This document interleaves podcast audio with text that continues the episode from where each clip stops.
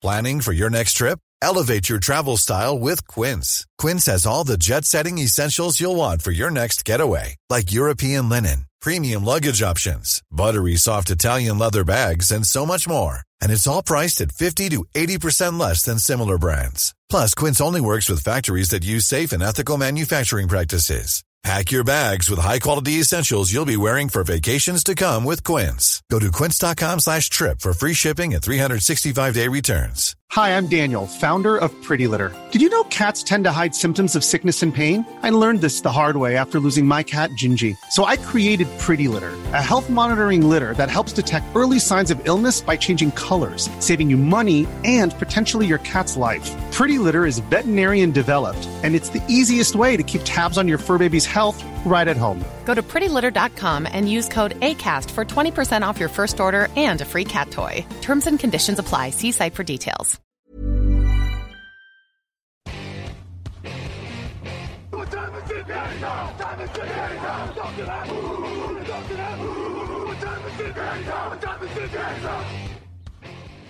Hello, hello, bonjour et bienvenue à tous dans la suite de nos previews de la saison NFL 2023 sur TD Actu en audio. Un jour, une pastille. On remonte le classement un peu plus chaque jour et on file du côté de Nashville aujourd'hui avec Jean-Michel Boujard. Bonjour Jean-Michel. Et bonjour tout le monde. Euh, bonjour Raoul Villeroy. Salut tout le monde. Je, on file du côté de Nashville. Est-ce qu'il y en a un de vous deux que ça inspire peut-être euh, Elvis Presley, euh, la country, tout ça? Non, alors Jean-Michel fait un gros nom de la tête. Alors là, oh, le Bon, sourire à le- l'envers, la totale. Moi, j'aime bien la musique en général, donc ouais, Nashville, ça me parle. Bon, ça, je sens que Jean-Mi est plus rap marseillais. Ouais, ouais, ouais. Ou, ou rap en général, mais ouais, la country, c'est pas mon truc. Pas, pas une petite, euh, une petite banane, tu vois, une petite coupe de cheveux, le petit perfecto, euh, en- le, le truc en, c'est- c'est- je, je dis perfecto, mais tu sais, Elvis, il avait une sorte de veste brillante blanche là. Je sais même pas en quelle matière c'était fait ce truc. Je pense que c'est 100% pétrole ou quelque chose comme ça. On Ça, ça tirait bien, Jean-Mi, euh, ça te donnerait Oui. chaud dans le sud. euh, Ah ouais, non, c'est ça. On, on passe donc au Tennessee Titans, messieurs. Euh, 7 victoires, 10 défaites la saison dernière. Ça sentait la fin de cycle. Ils ont drafté Will Levis en plus pour. Et puis finalement, toutes les stars sont restées. Pas d'échange hein, pour Neil, pour Derrick Henry. Tout ça, ça reste. Et il y a même des André Hopkins qui arrivent. Ça nous fait un petit club de vétérans. Euh, Est-ce que. Je vais, alors, je vais me mouiller, je vais poser la question polémique tout de suite. Est-ce qu'ils sont favoris de la NFC Sud? Ou alors est-ce qu'ils sont favoris de la NFC Sud, mais il y a 5 ans avec ces, ces joueurs-là? AFC Sud, mais euh, J'ai dit quoi? J'ai dit NFC ouais. Pardon, donc de l'AFC Sud, oui. Bah, moi, je dirais non, parce que je pense que les Jaguars, ils sont devant. Mais sinon, oui, quand même, ça remonte le truc. C'est-à-dire qu'avant l'arrivée de DeAndre Hopkins, on aurait pu penser que c'était plutôt une bonne équipe, mais milieu de tableau. Mais quand même, là, t'ajoutes un, un méga receveur. Voilà. Quelqu'un qui court de très bons tracés, c'est-à-dire qu'il se démarque très bien. En plus, on le sait, il a de la colle sur les mains. Donc, forcément, rien que cette arrivée de suite, ça améliore toute, toute l'équipe et toutes les perspectives. Raoul, est-ce qu'ils sont d'un coup Je suis un peu comme Jean-Michel, j'ai trouvé ça d'un coup beaucoup plus glamour. Il, m'ennuyait profondément avant, et maintenant avec des Andrew Hopkins, ça m'intéresse un peu plus.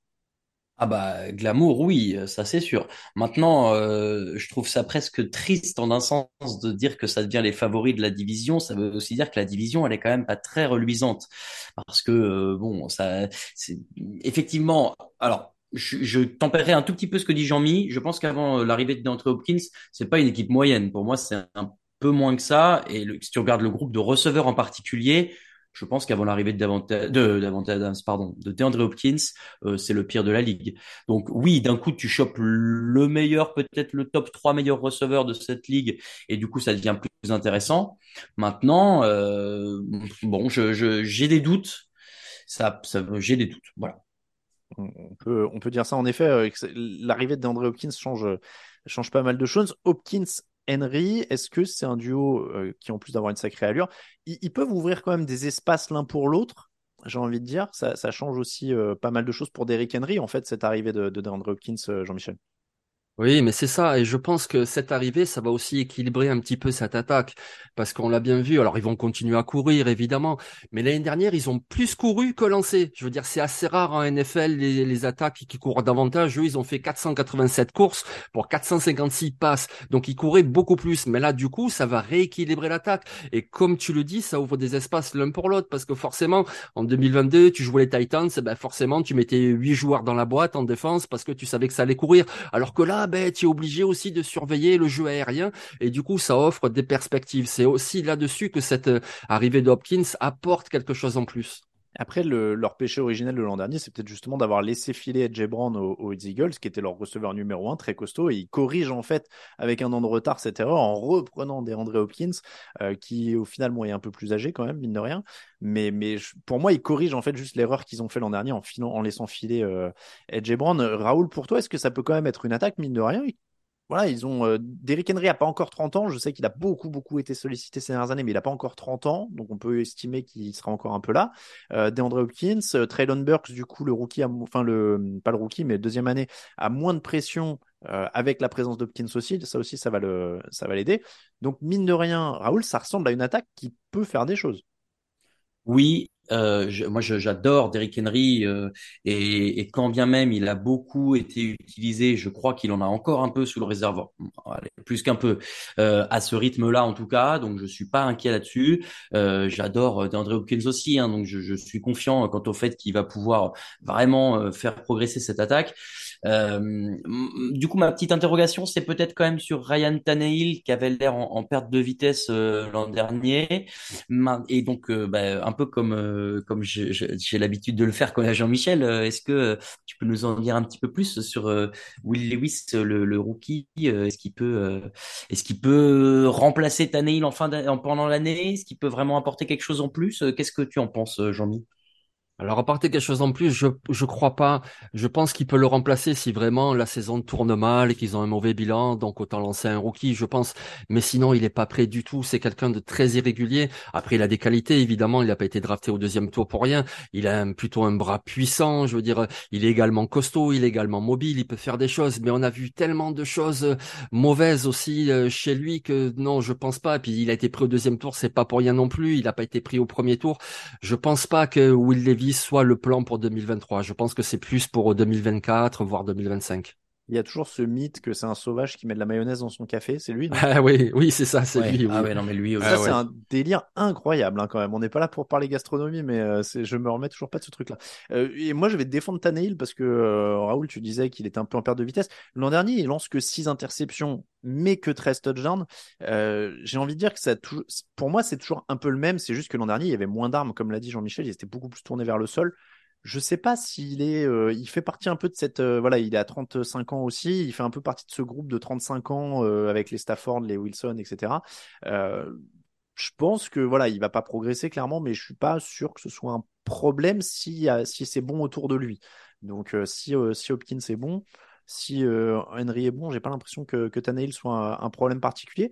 Et, et c'est pour ça, moi, que je, je trouve que cette attaque, mine de rien, euh, parce que tu le disais, euh, je crois que c'est Raoul qui disait euh, la division est, est, très faible, etc. Oui, on est sur la huitième pastille qu'on enregistre et on a déjà passé trois des quatre équipes euh, de la de la FC Sud, alors qu'on remonte le classement. Donc ça prouve bien que c'était pas glorieux.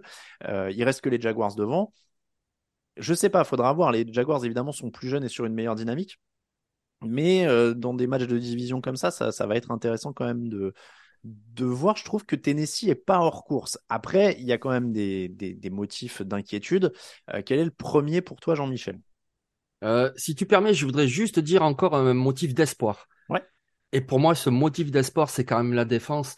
Et parce que ça, ce sont les quarterbacks NFL qui te le disent. Jouer la défense de Mike Vrabel, c'est un calvaire. C'est un calvaire parce que ça joue physique, parce que ça cogne, parce que ça déguise les intentions avant l'engagement et puis ça change après l'engagement. Voilà, c'est vraiment un esprit défensif. C'est pas pour rien qu'il est passé dans l'école Bill etc. C'est vraiment un très très bon esprit défensif et ça, c'est pas anodin parce que après, quand tu auras de l'effectif, hormis Jeffrey Simmons, il n'y a pas vraiment un nom quinquant, peut-être le safety Kevin Bayard, rien que les schémas défensifs de Mike Vrabel, déjà, voilà, ça t'apporte une défense très très solide. C'était une excellente défense contre la course hein, l'an dernier. C'était la meilleure. Ouais, C'était le numéro un. En fait, tu as tout à fait raison de les mettre là. Moi, je les avais pas mis là parce que je les avais gardés pour un peu plus tard, mais, euh, mais mm. je, je, comprends tout à fait qu'on puisse les mettre dans les, euh, dans les motifs des sports. Et tu parles de Mike Vrabel, je, je préfère éclaircir ça, mais on, a parlé de Josh McDaniels hier qui vient de l'arbre de coaching Bill Belichick, comme on dit. Vrabel en vient pas vraiment, en fait. Il a joué pour Belichick, mais il a jamais été coach pour Bill Belichick ce qui explique peut-être qu'ils réussissent un peu mieux, parce qu'on c'est pas toujours mhm. une réussite quand on a coaché pour Bill Belichick avant. Euh, Vrabel, il a commencé au Texan hein, comme coach des linebackers, ensuite il a été coordinateur défensif et il est head coach aujourd'hui. Mais je suis d'accord avec toi, c'est une défense. Jeffrey Simmons, moi je trouve que c'est un des joueurs les moins appréciés de la ligue euh, parce que justement on, se moquait un petit peu là de Nashville, euh, le, côté pas glamour de, de la franchise, etc. Et, je pense que Jeffrey Simmons typiquement fait partie des joueurs qui, qui, qui souffrent de ça. Kevin Bayard aussi. Euh, Si il jouait chez les Jets ou chez les euh, euh, je, cherchais des grosses vies, j'allais dire chez les Rams, mais non, chez les Rams, les gens s'en foutent aussi quand même. Chargers? Globalement. non, Los Angeles, les gens s'en fichent. Euh, je sais pas pourquoi. Mais euh, non, mais tu vois, à Los Angeles, les gens s'en fichent. Chez, les bah, chez les Niners. Non, mais voilà, s'ils jouaient chez les 49ers, s'ils jouaient chez les Cowboys, s'ils jouaient euh, chez, chez les Jets ou, les Giants, on dirait que c'est des joueurs incroyables. je pense que Simmons et, et, et comment dire, et Bayard, c'est du très, très costaud. Il y, a, y a en plus le retour de blessure d'Harold Landry, mine de rien, qui avait été un, un excellent sacker l'année d'avant, et Kevin Bayard, et Sean Murphy Bunting, pardon, pour compléter euh, Bayard, etc. C'est un bon, c'est pas un mec qui va changer ta, franchise, mais Sean Murphy Bunting qui arrive de Tampa, ça fait un petit ajout sympa aussi. Euh, ça fera aussi des, un peu plus de, choses à faire pour Vrabel. Et voilà, moi je l'avais en Factor X, euh, je, l'aurais dit maintenant, mais parce que en fait, moi Factor X au sens où ça peut être une défense top 5 de la ligue. C'est ça que je veux dire. Tu vois, Factor X au sens où elle peut être encore plus, euh, encore plus forte et, elle peut vraiment aller dans l'excellence et, aider cette, euh, cette franchise. Euh, on revient au, motif d'inquiétude. Raoul, est-ce que tu avais un motif d'inquiétude évident pour cette équipe?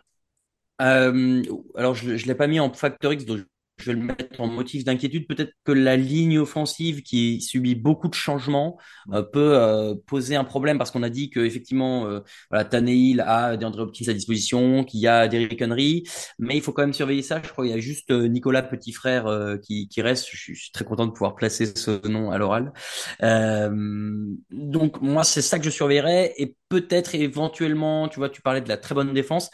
Euh, devant, c'est très fort. Derrière, oui, il y a Kevin Bayard et, tu dis euh, l'ajout de, de, Sean Murphy Bunting, mais bon, je crois que c'est quand même moins fort que, que le front seven et, je, je, surveillerai ça aussi. Je les ai pas mis en factor X, mais voilà, c'est peut-être les points à surveiller pour moi, ligne offensive et, et secondary. Je, je les avais en point.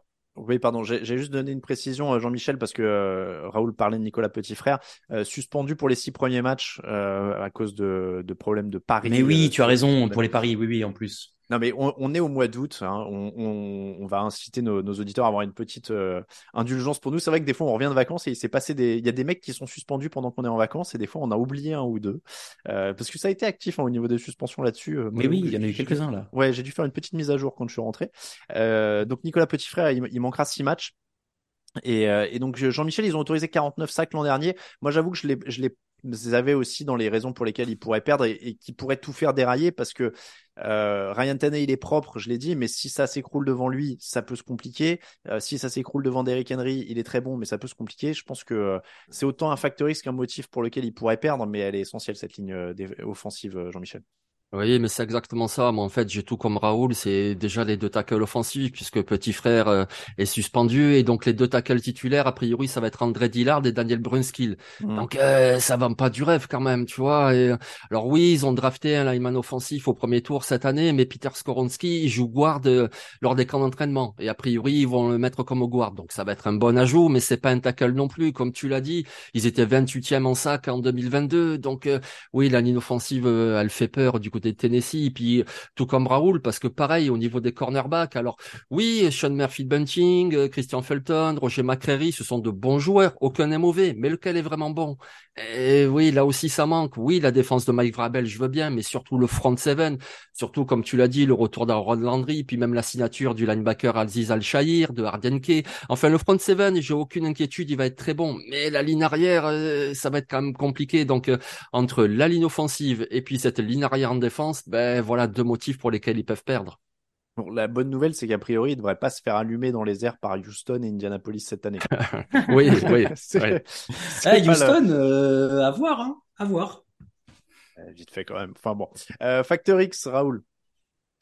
Euh, et ben, du coup, mon facteur X, moi, ça va être le coaching staff parce que euh, on l'a souvent dit et c'est c'est un en mais tu as beaucoup d'incertitudes. Le coaching staff peut faire euh, pencher la balance du bon côté. Et vous avez mentionné les, les compétences de Mike Vrabel, euh, en qui euh, effectivement j'ai pas mal confiance. Euh, Tim Kelly a été promu euh, coordinateur offensif. il était déjà sur dans l'équipe en attaque, donc il connaît la maison. Shane Bowen est toujours là et, et il a déjà fait du bon boulot. Donc j'ai l'impression que ce trio-là peut vraiment euh, apporter un, surplus d'énergie et donc de, de, victoire, hein, puisque c'est ça qu'on veut en NFL. Donc moi, ça va être ça mon, coaching, mon facteur X, c'est le coaching staff. Euh, Jean-Michel. Bah, Factor X, euh, alors oui, bah déjà une attaque plus équilibrée, comme on l'a dit tout à l'heure, donc déjà ça, ça peut aider. Et puis ensuite, c'est peut-être aussi le fait que l'effectif, il a pas trop changé. Donc du coup, tu as des joueurs qui sont pour la deuxième saison au minimum dans le même système, etc. Et ça, ça peut apporter quelque chose. Et puis aller une petite dernière comme ça, c'est que quand tu auras de leur calendrier, oui, ils vont jouer la FC Nord, c'est compliqué avec les Bengals, les Browns, etc. Et les. Ravens, mais quelque part, le reste du calendrier, ça reste quand même jouable pour une équipe sérieuse et plutôt bien coachée. Donc c'est ça aussi qui peut leur permettre de s'en sortir cette année. On- Moi, je l'avais dit au niveau du Factor X, euh, j'avais la défense euh, si elle monte vraiment dans les, dans les sommets. Le calendrier, euh, ça va commencer avec un déplacement chez les Saints. Ensuite, ils joueront les Chargers, les Browns, les Bengals, les Colts, les Ravens. Repos en semaine 7. Euh, ah oui, Ravens, c'est match joué sur un terrain neutre. Du coup, j'ai un trou celui-là si c'est Londres ou Francfort, mais c'est un match en Europe. Atlanta ensuite en semaine 8, Steelers, Buccaneers, Jaguars, Panthers, Colts, Dolphins, Texans, Seahawks, Texans et Jaguars. C'est vraiment un... Attendez, je suis en train de vérifier le Baltimore parce que je voudrais... Je, crois que c'est Londres parce que ça me dit rien dans les affiches de Francfort. International Series Tottenham Hotspur Stadium le 15 octobre. Donc ce sera bien à Londres en effet. Euh, calendrier qui est plutôt abordable. C'est ça, ça commence Ouais, difficilement, mais la deuxième partie, elle est quand même, je vais pas dire facile, il n'y a pas de match facile, mais la deuxième partie du calendrier, il y a quand même beaucoup, beaucoup de matchs qui sont prenables pour les Titans. Moi, je trouve déjà que tous leurs matchs de division, voilà. Euh, ils se trou- je dis pas qu'ils sont favoris, mais ils sont dedans. Ils sont dans tous les matchs de division. Sont- je pense qu'ils sont favoris contre euh, Indianapolis et, et Houston, et il y a Oui. match contre les Jaguars. Oui. Voilà. Alors, je voulais dire en antenne avant, je suis, je crois que je suis beaucoup trop optimiste sur les Titans, mais euh, je voulais, je vais, je vais, tâter, je vais tâter le terrain d'abord. Euh, Raoul, tu as combien de victoires? Putain, c'est qu'en en préparant, euh, j'ai été très pessimiste, je crois, parce que j'ai mis 6 et en, en recomptant là, quand tu as fait le, la Ouais. liste, je suis plutôt arrivé à 8 en étant un peu pessimiste. Mais donc, bah ouais, je vais aller sur, bah, je vais bien aller à 9. Allez, je vais bien aller à 9. Ok. Bah, moi, j'avais mis 10 victoires et 7 défaites, hein, quand même, Ah, 10 ça va, je suis- victoires. Hein. Ça va. Non, je non. Pas, je, je suis pas trop trop parce qu'en fait, moi, je suis parti. Attention, Jeanne. Allez, première enflammade de l'année. 11 victoires, titre de division. Oh la vache. Ah, mais c'est possible, tu as deux stars en attaque, une Ouais, bonne défense et un calendrier abordable, donc non, moi, ça me Et- choquerait pas. Hein. Et un très bon coach. Et un très bon coach. Ouais, oui. Le titre de division, j'y crois moins parce que tu l'as dit, je crois que les Jaguars ont une meilleure dynamique et, j'ai l'impression que entre les deux, euh, peut-être que Jacksonville a l'avantage, mais euh, de fait, oui, ça va se battre avec eux euh, et ça. Hmm, Après, c'est l'AFC. Je sais pas s'il y a une place en wildcard avec euh, 10 ou 9 victoires, donc il vaut mieux un titre de division. Attends, je vais aller vérifier le titre que j'avais prévu pour l'émission et je vais le changer tout de suite par les Titans, le titre ou jamais. Et, Ouais. et, et préciser juste deux divisions à l'intérieur de l'article, mais pas sur le titre. Oh là là, les, les vues, bien sûr, le référencement. le titre ou rien. Euh, non, mais euh, ouais, moi, je suis optimiste, mais j'irai jusqu'à 11. Après, euh, évidemment, euh, c'est des équipes où l'é- l'équilibre est fragile. C'est-à-dire que s'il arrive quelque chose à euh, un des membres du trio d'attaque, bah là, évidemment, tout de suite, euh, tout se complique et mon pronostic, euh, il passe à la poubelle. Mais, euh, mais voilà. Est-ce je qu'on n'est pas, euh, ça, tu, tu dis le trio d'attaque et du coup d'un coup je me demande est-ce qu'on n'est pas un peu sur une vibe euh, Steelers, euh, Big Ben, Le'Veon Bell et Antonio Brown, euh, ce genre de délire? Après, Antonio Brown était plus vraiment dans son prime au moment où il est avec euh, Big Ben et Levon Bell. euh, C'est le moment où ils sont vraiment tous en pleine bourre, quoi. Ouais, ok, non, c'est faire. Je me posais la question comme ça. Je me suis dit, tiens, c'est vrai que c'est des trios très, euh, très éclatants avec un top joueur. Bah, après, non, Big Ben et Daniel, en fait, c'est moi qui m'emballe. Ok, non, bah, je m'emballe, pardon. Euh, donc, euh, bon, on est, on est entre 8 et 11, si je comprends Non, bien. allez, 9. Moi, je vais dire 9. Ah, c'est, c'est, ça. Ah, On ah ouais, monte j'ai, dans le train. j'ai été soft, hein, j'ai titré La dernière danse de Ryan Tannehill, point d'interrogation. Le titre Ouais. ou rien, c'est parfait. Ouais, non, je vais, je vais modifier ça. Je vais, je vais modifier ça. ouais. Ah, il faut, il faut, Tannehill s'a- MVP. il, faut s'adapter. Ryan Tannehill MVP. Euh, très bien, on est entre euh, 9 et 11, donc c'est plutôt quand même, on est, on est plutôt sur une des premières équipes, à mon avis, là où on tourne autour des 10 victoires dans les, dans les pronostics. Ah bah, Et la première une- positive, je crois, non? Euh, ouais, on doit pas être loin de ça. hein. J'ai, j'ai pas mémorisé là tous les, les bilans, mais euh, au au bout de 8 pastilles, je pense qu'on n'a pas dû faire beaucoup d'équipes en positif, clairement, euh, vu les bilans. Euh, voilà en tout cas pour cette euh, preview des Tennessee Titans. Donc la première, optimiste. Donc la première où on se mouille euh, pas mal et, et où ça pourrait nous retomber dessus.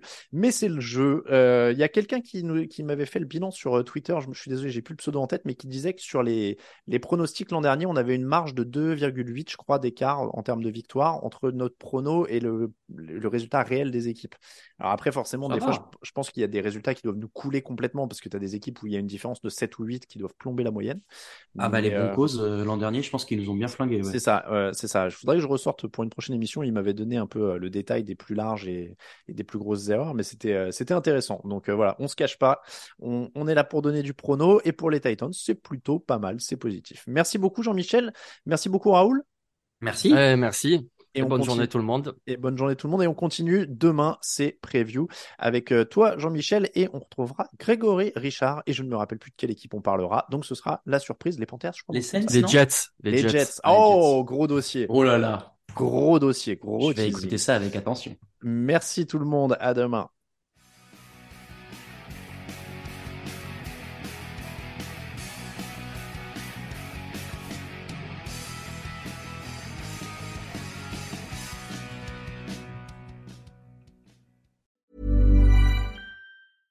Imagine the softest sheets you've ever felt. Now imagine them getting even softer over time. That's what you'll feel with Bowl and Branch's organic cotton sheets. In a recent customer survey, 96% replied that Bowl and Branch sheets get softer with every wash. Start getting your best night's sleep in these sheets that get softer and softer for years to come. Try their sheets with a 30-night guarantee. Plus, get 15% off your first order at bowlandbranch.com. Code BUTTERY. Exclusions apply. See site for details.